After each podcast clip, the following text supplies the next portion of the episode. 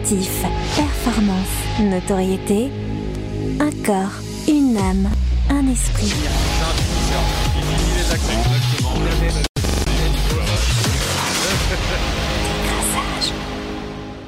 Bonsoir à tous, on est ravis de se retrouver pour ce nouvel euh, épisode de, de Décrassage. Salut les gars. Salut Jérémy. On a euh, la joie et l'honneur, je dirais, d'avoir euh, vraiment une, une invitée euh, exceptionnelle aujourd'hui. Et euh, moi, je me sens euh, personnellement très honoré euh, de pouvoir l'accueillir. On va parler d'un sujet un petit peu grave. On va parler de la relation toxique entre Marie Pierce et, et- son père, qui était son entraîneur et son manager pendant le début de sa carrière. Mais on va aussi parler de déjà ce qui a été mis en place pour euh, l'accompagner et dénoncer ces choses-là, et puis aussi de ce qu'aujourd'hui elle a envie de, vivre, de transmettre et de comment elle s'est reconstruite. Donc on va quand même aborder des choses euh, positives ensemble. Ma première question euh, pour vous, euh, les gars, c'est est-ce que vous, euh, dans votre pratique sportive, vous avez ou euh, vu ou subi euh, des comportements euh, d'entraîneurs que vous, que vous jugez abusifs, que vous avez jugé abusifs? Alors moi oui, plus- plusieurs fois, j'ai des, des- parents qui se confient dans mon, dans mon rôle d'aumônier, qui m'ont partagé des choses de, coach. Et j'ai constaté moi-même euh, un entraîneur qui insultait ses, ses joueurs. J'ai constaté que cet entraîneur qui a dû euh, quitter euh, le match à un moment donné parce qu'il était avec l'équipe réserve et voulait aller voir jouer les pros. Quand il est parti, l'atmosphère a complètement changé sur le terrain. Ils étaient tétanisés avant, après ils étaient, ils étaient libérés. Et je dirais pas son nom, mais euh, ceux qui suivent les infos euh, de, de la saison Ligue 1 euh, 2022-2023 savent que ce coach a été mis à pied. Voilà, donc c'est pour des faits similaires qui ont été dénoncés. Donc c'est vraiment un, un- des cas concrets qu'on trouve Mhm. encore en 2023 sur, euh, sur nos terrains. À ma très petite échelle, euh, dans mes jeunes années de, de basketteur, je pense que j'avais euh, 9 ou, ou 10 ans dans mon petit club, euh, j'avais un entraîneur qui, maintenant, avec le recul, avait des mots, pas forcément un comportement, mais avait des mots envers de petits jeunes qui jouaient juste au basket, moi pas trop bien. Euh, qui en fait là en y repensant était vraiment inapproprié et je me revois aussi euh, euh, pleurer en, en rentrant chez moi euh, de par mes mauvaises performances ça c'est sûr mais qui était bien bien accentué aussi par, euh, par les mots de cet entraîneur. Donc, euh, donc voilà des, des petits souvenirs qui, qui, qui reviennent comme ça, quoi, comme, comme ça peut en faire partie, malheureusement. Ok, merci, merci d'avoir euh, partagé ça, les gars. Alors, euh, on va accueillir notre, euh, notre invitée, Marie, Marie Pierce, qu'on ne présente pas, mais je vais, que je vais quand même présenter. Donc, tu as été joueuse de tennis française de 89 à, à 2006. Tu as gagné deux tournois du Grand Chelem, l'Australie en 95, Roland Garros en 2000. Tu fais partie d'un cercle fermé euh, de, joueuses qui ont plus de 500 euh, victoires en, carrière et aussi euh, une victoire de tournoi sur chaque surface, donc ce qui montre aussi ton, côté complet. Et puis ensuite, après ta carrière, tu as été capitaine adjoint de Fed Cup en 2017 aux côtés de Yannick Noah, et puis quelques années, quelques saisons consultante TV pour Roland Garros. Déjà, comment est-ce que tu vas? Bonjour tout le monde. Déjà, merci euh, beaucoup pour cet accueil euh, très chaleureux. Et puis ça va, ça va très bien aujourd'hui. Donc, Euh, Est-ce que tu peux nous expliquer un petit peu comment est-ce que tu as commencé le tennis et, et comment ça s'est passé pour toi? Comment est-ce que tu as accroché avec ce sport? Ouais, c'est une excellente question. En fait, je voulais être pédiatre à l'âge de, de 7 ans, je crois. J'adorais l'école, j'adorais les études. Et puis, euh, c'était à 10 ans, euh, avec une copine euh, à l'école, une de mes meilleures copines, qui jouait très bien au tennis. Euh, souvent, on allait euh, faire les devoirs après l'école ensemble, soit je mangeais chez elle, elle me rentrait chez moi. Et puis, un jour, on devait faire nos devoirs ensemble. Bah, elle avait un, un cours de tennis, et donc je l'accompagnais au club. Et euh, j'attendais dans le clubhouse et je regardais euh, tout le monde qui jouait, qui courait, qui tapait dans la balle. Et je voyais qu'ils étaient tous sur un terrain, ils tapaient, couraient. Ça, avait l'air d'être euh, assez amusant. Et quelqu'un m'a vu et a dit Est-ce que tu veux jouer? Et j'ai dit Bah oui, avec plaisir. Et on m'a dit Bah prends ta raquette et va sur le cours. Et j'ai dit Bah j'ai pas de raquette. Ah, ok, d'accord. Bah, va dans la petite boutique en bas, demande pour une raquette et euh, va sur le cours. Ok. Donc, je descends, je demande pour une raquette. Et euh, la dame me dit, euh, bah, tu joues avec quelle raquette d'habitude? Je sais, je sais pas, j'ai jamais joué. Donc elle m'a donné une raquette et elle m'a dit, ok, bah va terrain là-bas. Donc elle m'a, elle m'a montré un terrain où il y avait un coach avec deux jeunes qui avaient la moitié de mon âge, je crois que 5 ans, et le coach, il lançait la balle à la main, il montrait comment tenir la raquette, comment frapper la balle, etc. Et j'ai dit, bah, j'ai pas envie de faire ça. J'ai envie d'aller sur l'autre terrain où il y a tous les jeunes qui courent, qui tapent, qui jouent un jeu. Bref, j'étais sur le terrain et le coach m'a montré comment tenir la raquette. Il m'a lancé la balle. J'ai tapé la balle. Elle a passé le filet et elle est entrée dans le cours. Et puis il me regarde, il me dit, euh, qui t'a dit de venir ici? J'ai dit, euh, bah, la dame euh, dans la boutique qui m'a donné la raquette, il m'a dit, non, non, non, c'est pas le bon terrain, va sur un autre terrain. Donc, j'ai bougé de terrain. Cinq minutes plus tard, le coach me regarde, il me dit, mais qui t'a dit de venir ici? J'ai dit, bah, le coach sur le côté, là-bas, le terrain. Il m'a dit, non, non, c'est pas bon, va sur le terrain. Donc, j'ai changé de terrain. Troisième terrain, toujours pas le terrain où il y avait ma copine et tous les autres qui couraient, qui tapaient dans la balle, le jeu que je voulais faire là-bas. Bref, je reste sur ce terrain une demi-heure, trois quarts d'heure. Et à la fin, il y a tous les jeunes qui font des services, des points et tout. Bah, j'avais jamais fait ça, donc j'essaie toujours d'être le dernier pour regarder, imiter et faire comme les autres. Et quand j'ai fini, bah, je cours, je cherche ma copine et je vois un homme très grand qui vient vers moi et me dit euh, bonjour. Je m'appelle, je suis le, prof euh, du club ici. Et ben, je t'ai jamais vu ici. Tu as quel âge? Comment tu t'appelles? Ça fait combien de temps que tu joues au tennis je dis, bah, je m'appelle Marie, d'ici, j'ai 10 ans, je suis copine de Rachel. Ça fait, euh, je sais pas, 45 minutes que je tennis. Il me dit, mais non, mais ça fait combien d'années? J'ai dit, bah, non, c'est le premier jour. Il m'a dit, d'accord, reviens demain avec tes parents. Je dis, ok. Je pars en courant, je vais voir ma copine. Je dis, ah là là, je crois que j'ai fait une bêtise, je dois revenir demain avec mes parents et tout.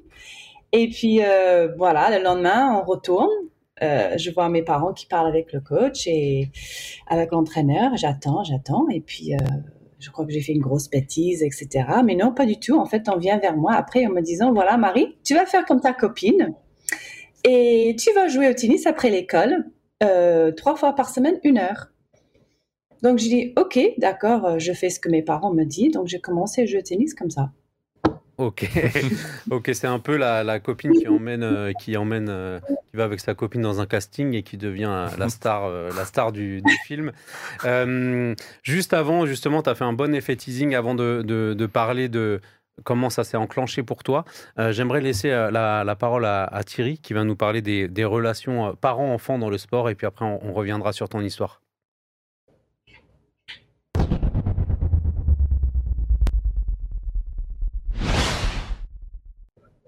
Alors, le fait qu'un parent, un père ou une mère entraîne son fils ou sa fille, c'est quelque chose d'assez courant dans le tennis. On pense à toi, Marie, on pense aussi aux sœurs euh, Williams et on pense aussi, euh, plus proche de chez nous encore, à Marion Bartoli et à son père euh, Walter, lui le médecin de profession qui a arrêté son activité pour le tennis et pour suivre, euh, pour entraîner sa fille. Lui qui n'avait jamais touché une raquette de sa vie, comme cela est relaté dans un article paru dans le quotidien 20 minutes en 2011, intitulé Les bonnes recettes de Walter Bartoli.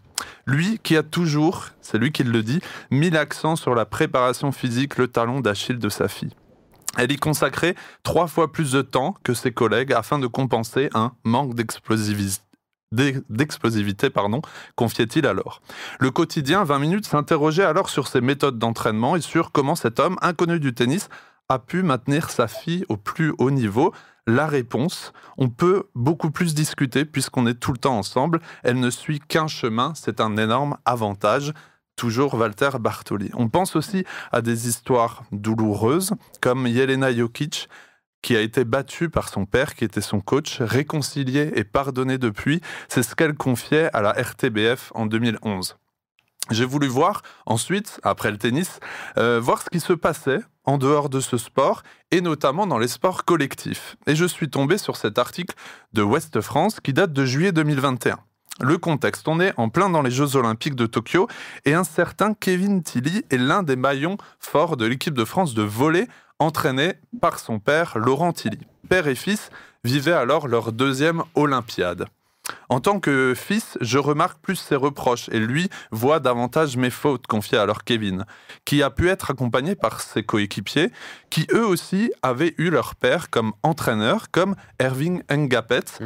euh, avec son père, l'ancien international Eric Ngapet, euh, qui lui se confie, cette relation est intime et dépend de chacun. Par exemple, mon père à l'entraînement n'était pas trop sur mon dos, mais comme je vivais chez lui, c'est le soir que tout se passait. Chez les Tilly, en tout cas on l'assure, on ne parle pas voler quand on est tous les deux à la maison.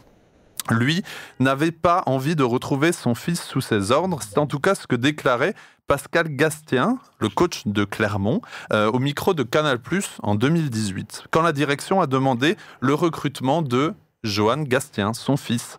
Père et fils qui avaient déjà travaillé ensemble cinq ans auparavant à Niort. Entre-temps, le fils est devenu capitaine de l'équipe de Clermont qui évolue en Ligue 1, mais ça ne semble pas poser de problème, de soucis dans le vestiaire et leur relation est bonne.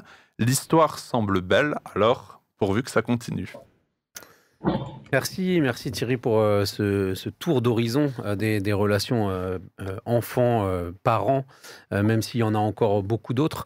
pourquoi est-ce qu'on parle de ça? Parce que toi, tu as vécu ça et tu l'as même subi un peu de, plein fouet, Marie. Comment est-ce que ça s'est passé? Donc, suite à cette petite histoire que tu nous as racontée ou comment tu commences le tennis, ton père arrive très vite dans, la boucle. Comment est-ce que ça s'est mis en place? Hmm. Très intéressant, bonne question. Alors, euh, bah, depuis que ce coach a parlé avec mes parents, euh, j'imagine qu'il a dû dire euh, votre fille a un don ou elle est douée, je sais pas. Donc mon père était là depuis la première leçon que j'ai pris quand j'ai commencé le tennis. Il était là, il était au bord du terrain quand j'avais mes leçons avec l'entraîneur. Il regardait tout il écoutait tout. Et en plus de ça, euh, il commençait à se renseigner sur le tennis. Donc ça veut dire que il prenait tous les livres de tennis de tous les meilleurs entraîneurs dans le monde. Il lisait sur la technique, sur les exercices qu'on peut faire. Il regardait tous les matchs à la télé. Il les enregistrait tous. Euh, il, recevait le magazine de tennis tous les mois. Il lisait tout. Euh, donc, euh, il était euh, très présent et puis le week-end, il avait une grosse panier, en fait les, les, paniers quand on les caddies de supermarché, et, remplis de balles de tennis. Et puis, bah, le week-end, c'était ça. C'était, on allait sur les, les, terrains municipaux ici aux États-Unis. On était en Floride à l'époque. Et bah, c'est gratuit, donc euh, tu passes la journée, quoi. et il m'a tapé la balle, quoi.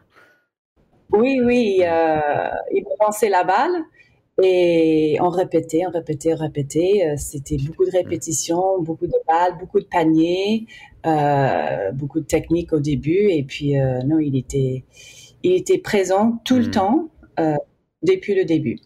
Il y, a une phrase qui sonne, euh, une citation que j'ai lue euh, euh, sur toi où tu, tu, dis le tennis m'a volé une partie de mon enfance. Est-ce que c'est c'est ça ton enfance qui est un peu volée en éclats, c'est-à-dire tous les week-ends à, à, taper dans la balle? Comment qu'est-ce qu'elle signifie cette phrase pour toi? Bah, en fait, quand on pense à un enfant, c'est quoi? C'est moi, j'ai commencé le tennis à 10 ans. mon père était mon entraîneur de 10 à 18. Donc, euh, ces années de 10 à 18, euh, c'est euh, l'enfant qui, qui, développe, qui va à l'école, qui, qui, passe du temps avec des amis, des copains, des copines, etc. Mais moi, ma vie était complètement différente. Dès que j'ai commencé le tennis, bah, c'était le tennis. Et, et, tout ce que je faisais, c'était pour que je sois la meilleure joueuse de tennis possible depuis un très jeune âge. Donc, j'avais pas droit d'aller avec mes copines je sais pas, à faire du vélo dehors parce que ça va me fatiguer, il faut que je me repose. Euh, j'ai pas droit aller droit d'aller faire du shopping parce que non plus euh, ça va me fatiguer. Euh, j'ai pas droit de aller au cinéma parce que ça va me c'est pas bon pour ma pour ma tête il faut que je reste concentrée euh, même avec tout ce que je mange euh, j'avais pas droit de de manger rien avec du sucre hmm. pas des glaces pas des bonbons, pas de, choses comme ça. Donc il y a, eu beaucoup de sacrifices pour que je puisse voilà jouer au tennis et pas faire les choses comme les autres de mon âge. Et est-ce que justement tu as vu un changement chez ton père? Parce qu'avant il était beaucoup plus cool puisqu'ici t'a laissé aller découvrir le tennis par toi-même, tu avais une forme de, de liberté et est-ce que là tu as vu un changement chez lui et au départ c'était positif pour toi ou tu l'as mal pris et t'essayais de lui dire bah papa j'aimerais bien retourner jouer euh, dans les champs avec les copines? En fait, je sentais que je pouvais pas dire non. Même si je ne voulais pas jouer au tennis, euh, des fois que j'avais pas envie ou je voulais être avec mes copines ou faire autre chose, je sentais que j'avais pas le choix. Je sentais que j'étais obligée de le faire en fait. Et c'est lui qui voulait que je le fasse. Et euh, pas seulement de jouer au tennis, mais il fallait que je joue bien tout le temps. Et il fallait que, que je gagne, que je performe. Et euh, ça, c'était c'est très très dur parce que quelques mois après que j'ai commencé le tennis, euh, on m'a dit bah voilà, tu vas tu vas commencer à, jouer des, des, compétitions, des tournois. Alors là, j'avais pas du tout envie de faire ça. Parce que déjà, euh, quand j'avais des petites compétitions à l'entraînement, euh, des petits matchs ou des points, des jeux comme ça, mon père, comme il était toujours là à bord du terrain, bah, il était très compétitif et euh, très dur avec moi et très, comment dire, abusif. Donc, c'était verbal, c'était émotionnel, c'était euh, physique et, euh, et j'avais peur. et j'avais. Ouais, vas-y. Et est-ce qu'avant tes 10 ans, euh, est-ce que là, tu as découvert une nouvelle facette de ton père? Est-ce qu'avant tes 10 ans, ton père, il était plutôt cool ou c'était la même chose dans, dans les, à l'école? En fait, il était la plupart du temps, la plupart du temps, il était assez cool, gentil. Mais j'ai quand même des souvenirs euh, de lui à partir de 5 ans, je crois, où euh, il y avait de la violence dans la maison. Et euh, avec ma maman, il était abusif avec ma maman. Je me rappelle des quelques souvenirs où j'avais peur, où j'entendais des choses. j'ai une souvenir quand il m'aidait avec mes devoirs. je pense qu'il m'a aidé une fois.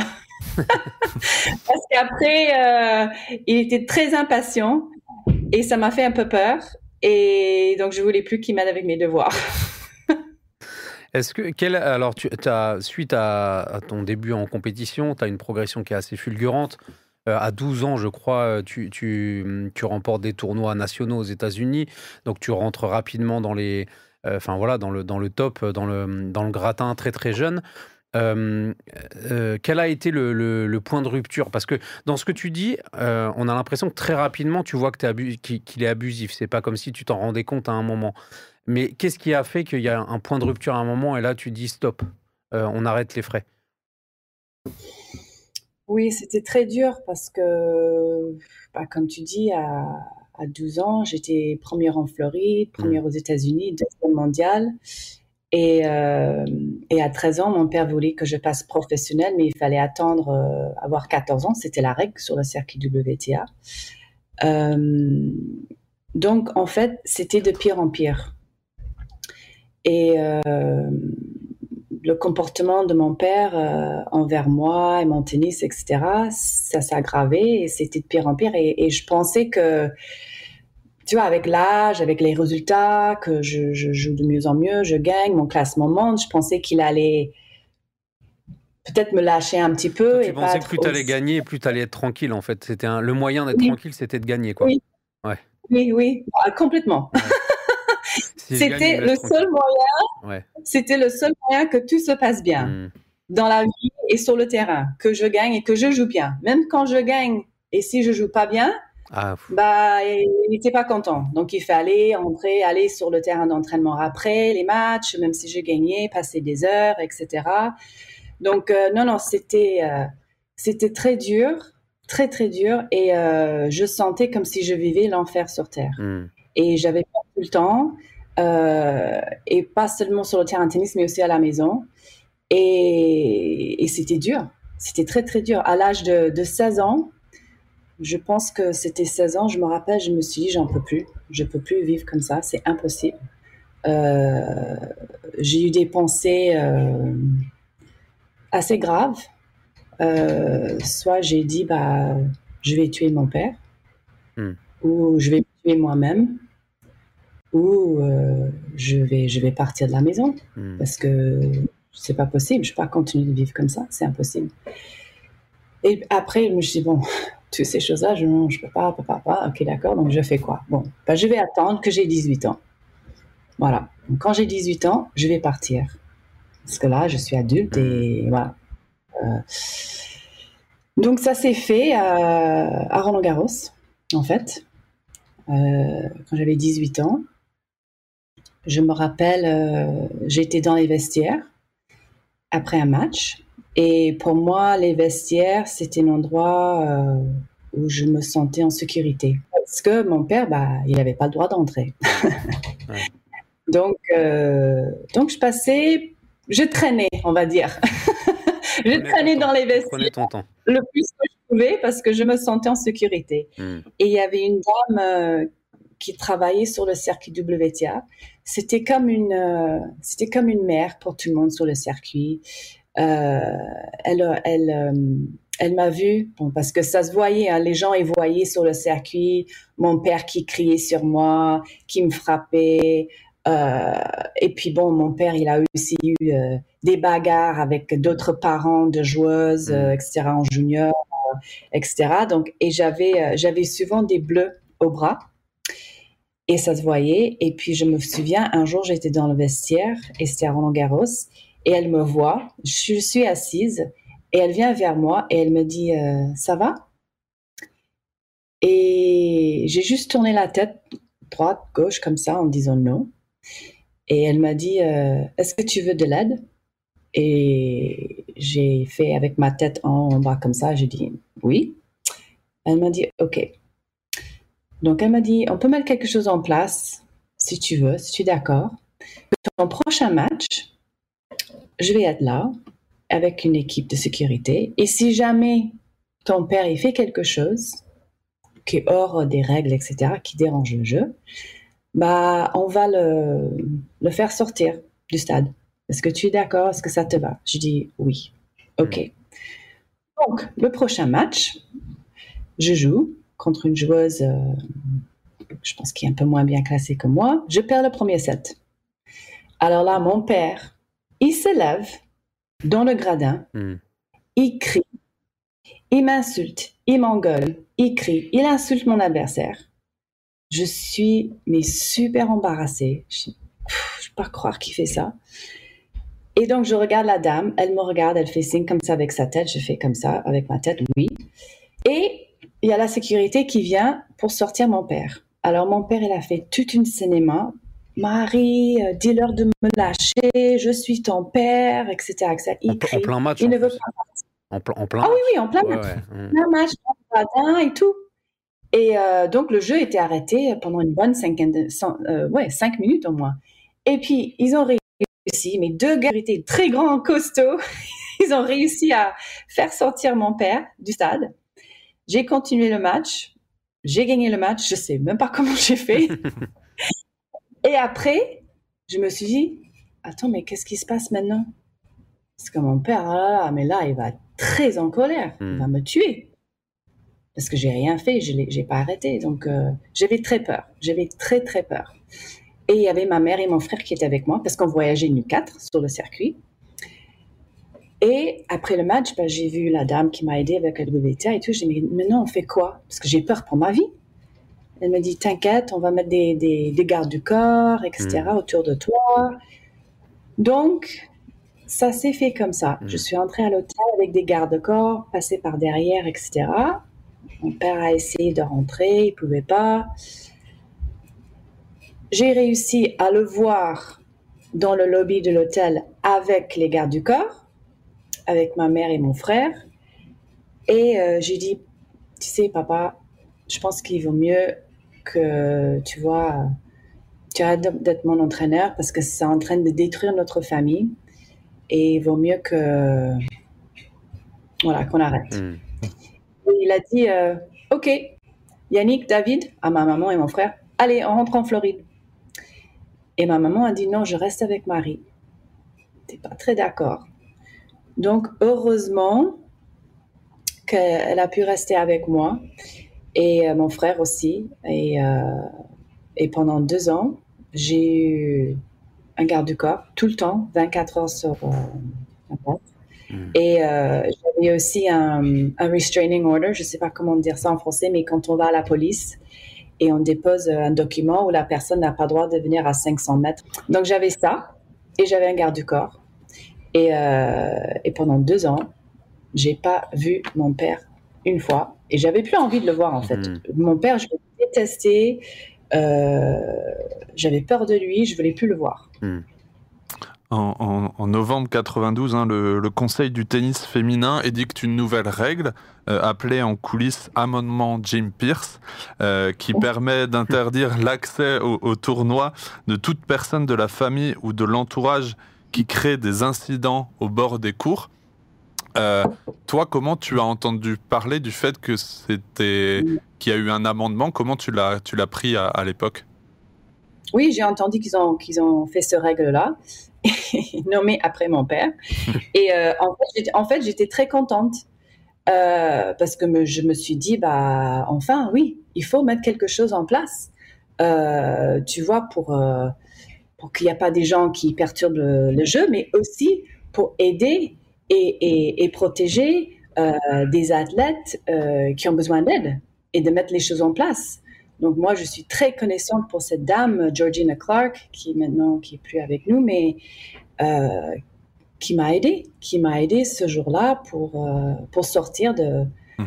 de cette cauchemar, quoi, de, de cette vie. Donc j'étais très reconnaissante que ils ont commencé à mettre des choses en place et que depuis ce moment-là, mon père, il n'avait plus le droit de rentrer dans aucun tournoi de tennis.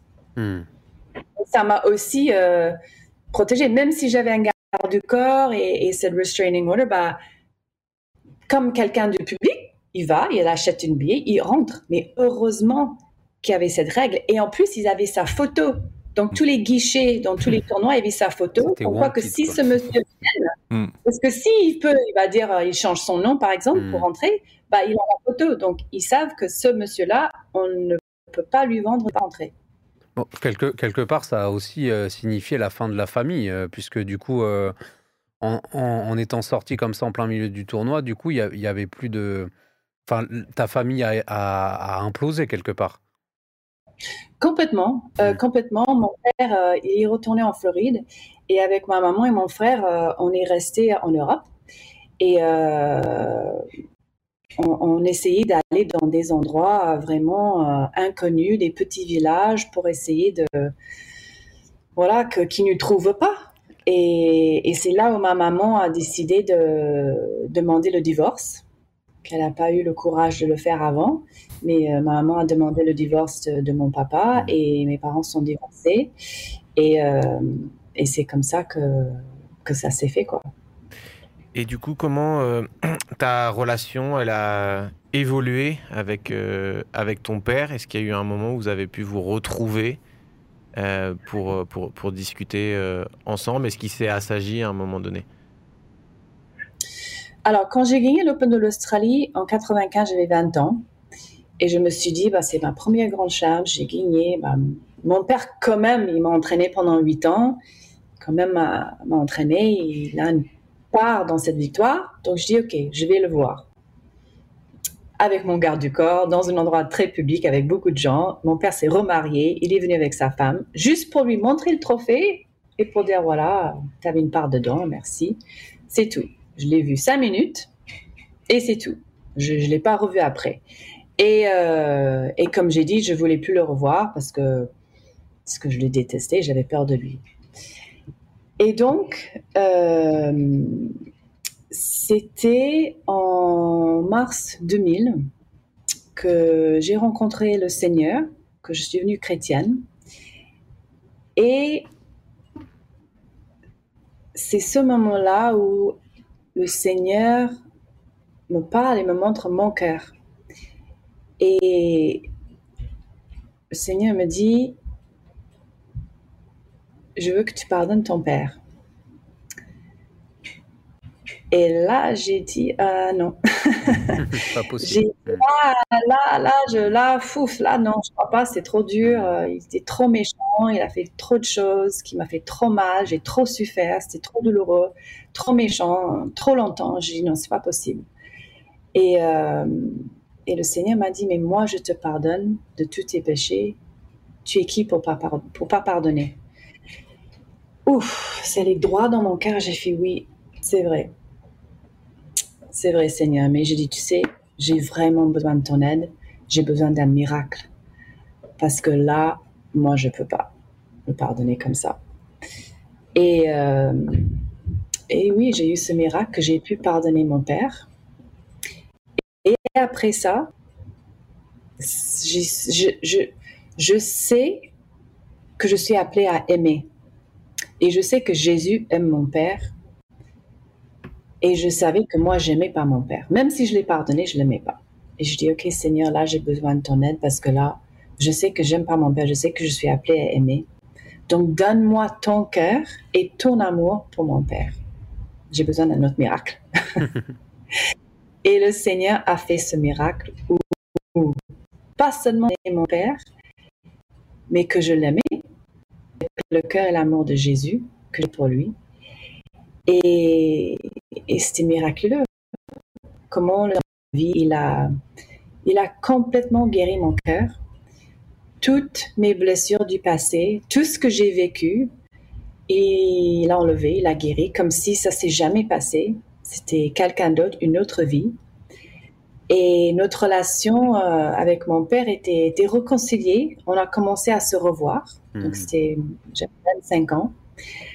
Et au début, c'était pas facile. Parce qu'au début, il venait avec sa femme, comme je dis, il s'est remarié, et il commençait à, voilà, pas être très gentil, à dire des choses pas sympas, pas respectueux, etc. Et je dis à mon père, je dis, voilà, moi je t'aime, je veux une relation avec toi, mais si on va une relation, il faut que voilà, tu me parles gentiment avec du respect. Sinon, on peut pas avoir une relation, on peut pas être ensemble. Et beaucoup de fois au début, j'ai dû aller à ma porte d'entrée de la maison et lui dire euh, voilà qu'il avait besoin de, partir. Et plusieurs fois, il est parti. Et fur et à mesure, des fois, après, il m'a appelé, il me dit ah oui, euh, ma femme m'a dit que je dois te, te dire que je suis désolée et je te demande pardon. Il J'ai dit, ok, papa. J'ai dit, ok, papa, t'inquiète pas, je t'ai pardonné déjà, il n'y a pas de problème. Donc, au fur et à mesure, il a compris que si on allait être ensemble, avoir une relation, que c'était comme ça, avec du respect, avec de l'amour, etc. Et notre relation s'est reconstruite. Et on a eu euh, des très belles moments de, de père et, et, de fils, de, pardon, de filles. Et on aimait beaucoup jouer au backgammon ensemble, regarder des films, manger ensemble. Et euh, en février 2016, mon père euh, était diagnostiqué avec le cancer des vessies et j'étais avec lui depuis le premier rendez-vous médical et il avait très peur. Très peur de la mort, très peur de tout ça. Et donc j'étais avec lui pour tous ses traitements, ses opérations, ses soins, toujours été là à côté de lui. Et un jour, il était à l'hôpital et J'étais à côté de lui dans son lit et je dis Papa, qu'est-ce qui se passe? Pourquoi tu pleures? Est-ce que tu as mal? Parce que souvent il avait mal, etc. Donc il fallait lui donner des médicaments pour la douleur. Et là, il me dit Non, non, Marie, j'ai pas mal. Je dis Mais pourquoi tu pleures alors? Il m'a dit euh, Pourquoi tu m'aimes autant?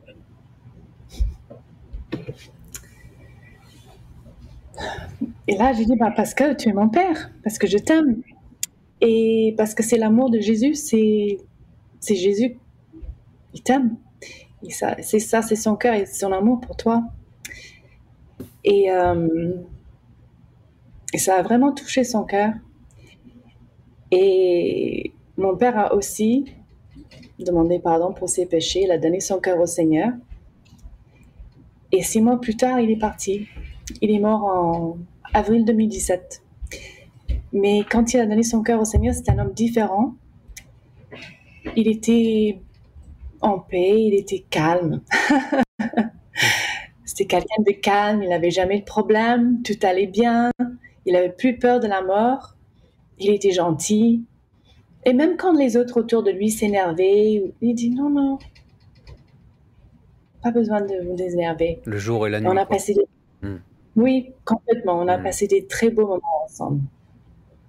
Juste avant de euh, justement de, de basculer sur aujourd'hui et tout ce que ça a pu t'apporter euh, dans, dans- aujourd'hui dans, dans ta carrière et tout ce que ces difficultés ont, ont construit en toi, euh, il y a une, une question que je suppose on t'a déjà posée euh, et puis je, je vais prendre aussi une citation de Loïc Courteau qui est, qui est un, un entraîneur reconnu aussi dans, dans le tennis et qui dit si elle avait eu une vie personnelle et familiale plus stable, plus sereine, elle serait allée plus haut mais en même temps, c'est son histoire si particulière qui a fait d'elle une championne.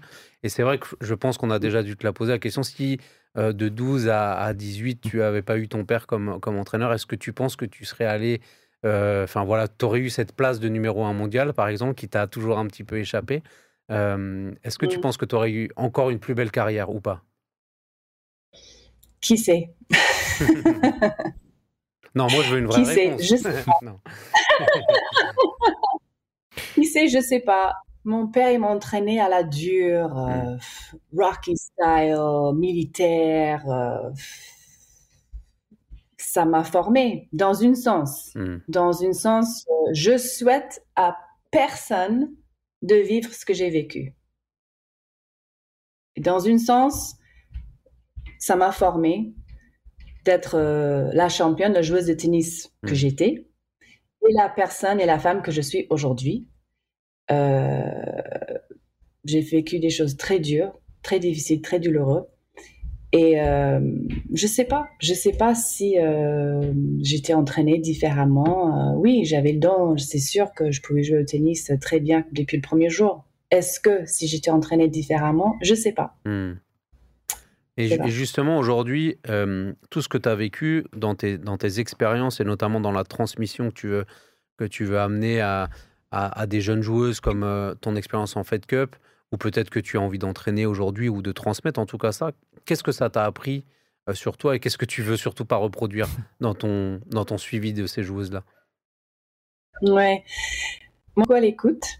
Euh, quand je travaille avec quelqu'un, soit en, si j'entraîne, si du mentoring, managing, vice-capitaine du Fed Cup, qui est aujourd'hui le Billie Jean King Cup, euh, c'est observer, regarder, écouter, apprendre euh, et voir euh, comment je peux aider euh, cette personne à être la meilleure euh, version d'eux-mêmes de d'emmener euh, dans tout ce que je fais, d'emmener le cœur du Seigneur avec l'amour, mais de pouvoir dire la vérité Mhm. quand il faut, parce que je pense qu'un entraîneur, euh, c'est important d'avoir cet équilibre, de savoir euh, des fois il y a des moments où il faut écouter, parce que oui, des fois on passe des moments durs, des mauvaises journées ou quelque chose qui va pas, que l'athlète puisse se sentir en sécurité, qu'il puisse venir te parler, te dire tout, et comme ça, on peut l'aider. Parce que c'est pas que l'entraînement, c'est pas que taper les balles, c'est pas que faire la musculation, c'est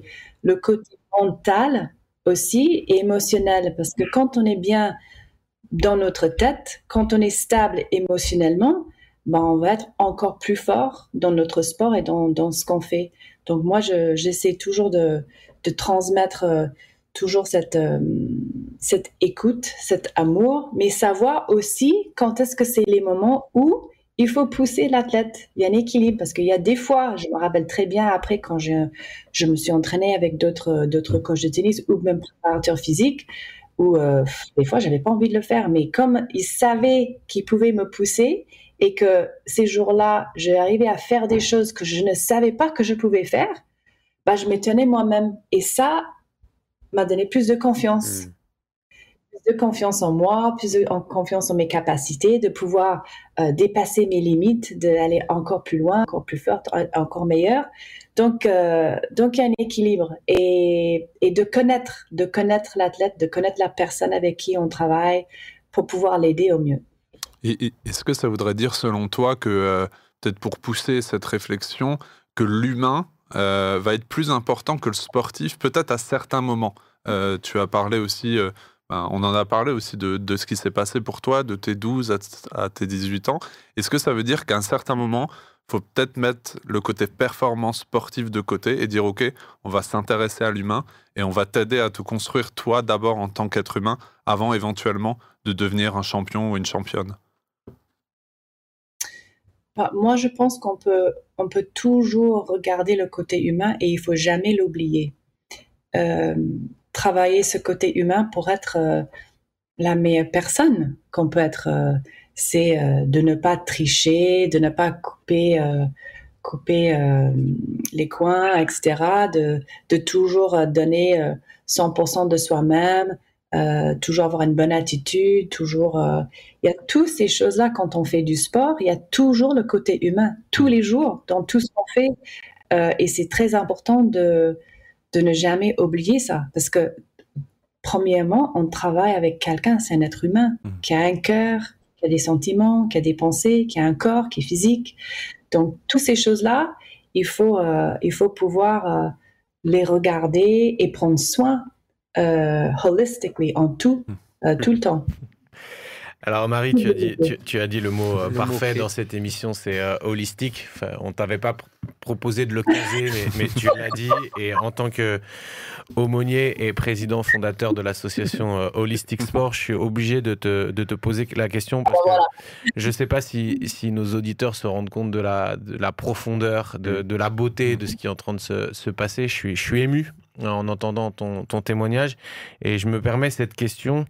Euh, comme tu as gagné euh, Roland Garros en, 2000, est-ce que c'est parce que tu avais comme coach ton papa céleste? Parce que nous, les chrétiens, on appelle Dieu notre Père.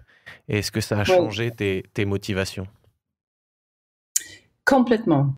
Quand je suis devenue chrétienne à, 25 ans, en fait c'était au mois de mars en 2000, euh, j'ai tout de suite compris que c'était le plan de Dieu que je joue au tennis. C'était pas le, pas le plan de Marie. Marie avait autre chose. Elle lui est pédiatre. Mais le plan de Dieu, c'était que je jouais de tennis et que je voulais le faire pour lui. Et je voulais donner le maximum dans tout ce que je faisais tous les jours, dans mes, entraînements, mes compétitions, euh, tout le temps. Euh, et aussi, ça a enlevé toute la, pression, la stress. Parce que quand je suis arrivée à Roland Garros, quelques mois après, euh, bah, c'était le tournoi toujours le plus difficile en tant que Française de jouer parce qu'on a beaucoup plus de, pression, d'attente, de stress, de médias, de, fans, de tout le pays qui attend qu'on gagne, etc. Donc c'était très très dur de gérer toutes ces émotions-là. Et bah, cette année, j'arrive à Roland Garros, sereine. Euh, complètement transformée de l'intérieur et différente. Et ça se voyait même sur mon visage que j'étais quelqu'un d'autre. Et avec les matchs que je gagnais, bah, j'allais sur le terrain me disant, bah, j'ai rien à, m'inquiéter parce que c'est Dieu qui est en contrôle de tout, pas moi. Et je me rappelle, les, journalistes, après les matchs, m'interviewaient, ils disaient, waouh, Marie, euh, tu es différente, tu as l'air beaucoup plus sereine sur les points importants, euh, tu t'énerves pas, euh, etc. sur le terrain. Est-ce que tu as fait de la sophrologie euh, Qu'est-ce que tu as fait? Je dis sophrologie, je connaissais même pas ce que c'était à l'époque. Je dis non, non, je pas fait. Je dis non, c'est juste, c'est Dieu qui en contrôle maintenant, pas moi. Il dit mais qu'est-ce que ça veut dire? Je dis bah voilà, je suis chrétienne, je crois en Jésus et et maintenant quand je vais sur le terrain, bah je donne 100% de moi-même et je prends sur le terrain. Les résultats, j'ai pas de contrôle. Donc, ça a enlevé tout le, stress et la pression que j'avais avant. Donc, j'étais libérée quand j'étais allée à, à, Roland Garros en 2000 pour pouvoir euh, voilà, jouer mon meilleur tennis. Et j'ai remis tout entre les mains du Seigneur. J'ai dit, voilà, c'est ta volonté, pas la mienne. Euh. Donc, j'étais capable d'aller sur le terrain sans cette, euh, cette stress et cette pression que j'avais avant. Avant de, d'enchaîner, enfin de clôturer cette émission par le speed dating. Moi, j'ai une dernière question. J'ai lu aussi quelque chose qui m'a interpellé euh, et je voulais faire euh, euh, que ça fasse écho à, ton, à ton présent, à maintenant? tu disais, j'ai envie de faire quelque chose qui touche le cœur des gens et qui a un impact positif dans leur vie. quels sont tes projets maintenant? Parce que c'est peut-être un peu tard pour redevenir pédiatre, pour devenir pédiatre. oui, ça c'est sûr. est-ce que, enfin, si, si tu as envie de nous les partager d'ailleurs, hein, mais euh, comment est-ce que tu te projettes là sur euh, ce que tu as envie de faire? Et puis après, on, laissera Joël sur le speed dating. Mais, euh. Ça nous intéresse. Oui. Oui, merci beaucoup. C'est une excellente question et je sens que là, en ce moment, dans ma vie aujourd'hui, euh, je suis dans une phase de transition de ce que je faisais avant et que maintenant je sens que voilà Dieu m'appelle à faire autre chose. Et euh, exactement euh, je sais pas encore. Je sais que j'ai une idée de livre ou plusieurs livres à écrire parce que je pense que mon histoire peut aider les autres, je peux vivre pour les autres, pour aider les autres. Et je sais que je ne suis pas la seule, malheureusement, euh, de ce que j'ai vécu, que je sais que même aujourd'hui, il y a des personnes qui écoutent maintenant, euh, qui vivent ce que j'ai vécu ou des choses similaires. Et je suis désolée. Euh, et vous n'êtes pas obligé de vivre des choses comme ça. Et je sais que vous pouvez avoir de l'aide et sortir de votre situation. C'est pas obligé de continuer comme ça. Donc, c'est voilà, ma vie, c'est pour aider les autres de ce que j'ai vécu et, euh, les différents projets en tête. Mais je prends le temps pour euh, bien me poser et euh, réfléchir et prier. Voilà ce qui, ce qui est devant. Mais c'est sûr, euh, tout ce que je veux faire, c'est exactement comme ce que tu as dit. C'est dans tout ce que je fais. Hmm. C'est toucher les cœurs, aider les autres et voir leur vie changer pour le mieux. Merci, vraiment, merci beaucoup. Et puis, on veut aussi mettre à l'honneur cette, cette femme qui a, qui, a, qui a discerné aussi chez toi ton mal-être et euh, qui, qui est venue aussi te chercher là où tu étais pour, pour proposer des solutions concrètes. Et euh, on, on critique suffisamment euh, les instances, les fédérations Le monde et, du sport. ouais. et le monde du sport de manière générale. Et là, c'est euh, voilà, on a le, le regard d'une femme qui a eu cette sensibilité-là pour, pour venir te sortir de là. Et on veut aussi saluer ce, cette, cette sensibilité, ce cœur qu'elle a eu pour toi. Euh, voilà, je Ouais. laisse la place à, à Joël pour, pour conclure cette émission avec euh, le traditionnel speed dating.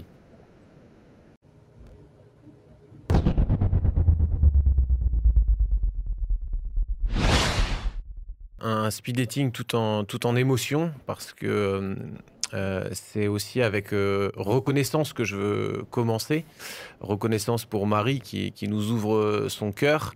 Euh, reconnaissance pour cette dame, mais aussi pour les instances du, tennis. Reconnaissance pour les fédérations qui euh, prennent euh, le temps euh, d'écouter les, sportifs, qui apportent une, une- attention particulière. Reconnaissance de ce que c'est cette euh, euh, cet amendement ait, ait eu lieu et qu'il y a eu des évolutions.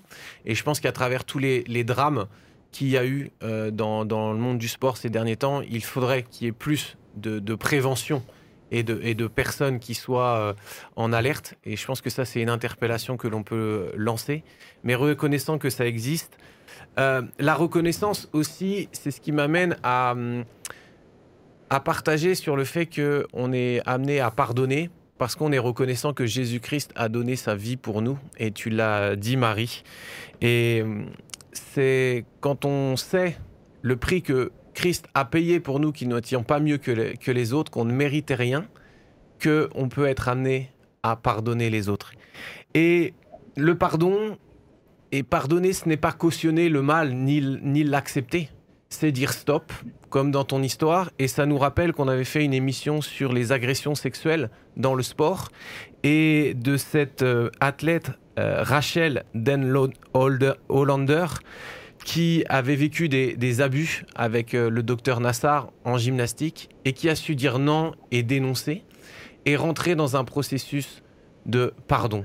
Mais il faut bien faire la distinction des choses, et qui a pardonné pour libérer l'autre, se libérer soi-même, mais que aussi il y a un acte de justice qui doit être rendu et qu'il y a des décisions fortes qui doivent être, euh, être prises. Et reconnaissant parce que c'est Dieu qui produit ce miracle en nous quand les, les disciples de Jésus étaient auprès de, de leur coach. Il leur a donné ce conseil de pardonner 7 fois, 70 fois. Et quand l'autre avait fait du mal, ce que certainement tu as dû vécu, vivre au cours de ta carrière, et les disciples ont eu cette phrase en disant Mais comment c'est possible? Augmente notre foi.